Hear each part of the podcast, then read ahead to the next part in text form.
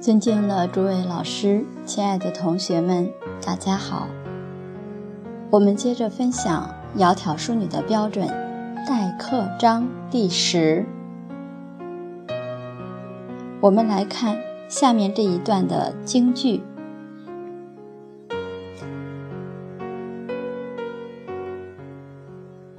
莫学他人，不持家务。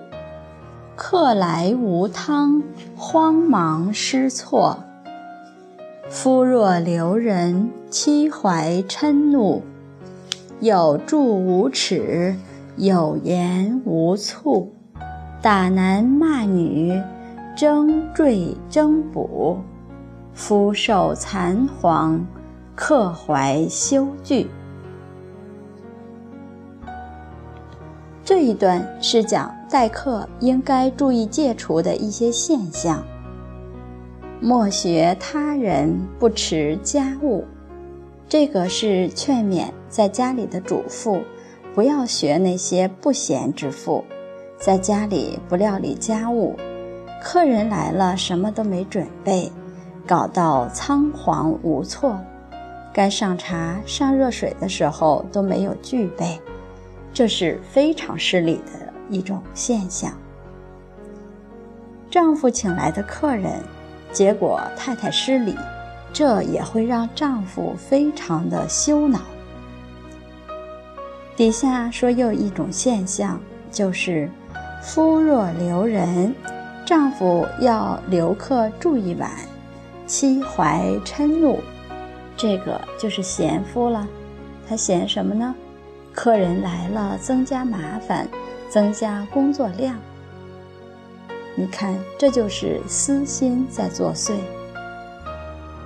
一个人只要有嗔恨、有恼怒，都是因为有私心，感觉到自己利益受到伤害，自己受委屈了。嗔怒这种烦恼，它的根源就是私，自私自利。假如没有自私自利，绝对没有嗔怒，一定能够跟人和谐。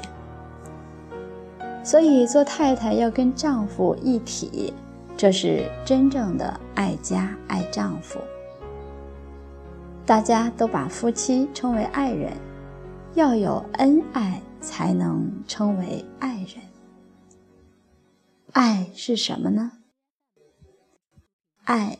要必须把自己的自私自利放下，那才能够发得出真爱。如果有自己一己之私，那个爱就不纯了，就虚伪了。有住无耻，有言无醋，是形容招待客人的那个狼狈样。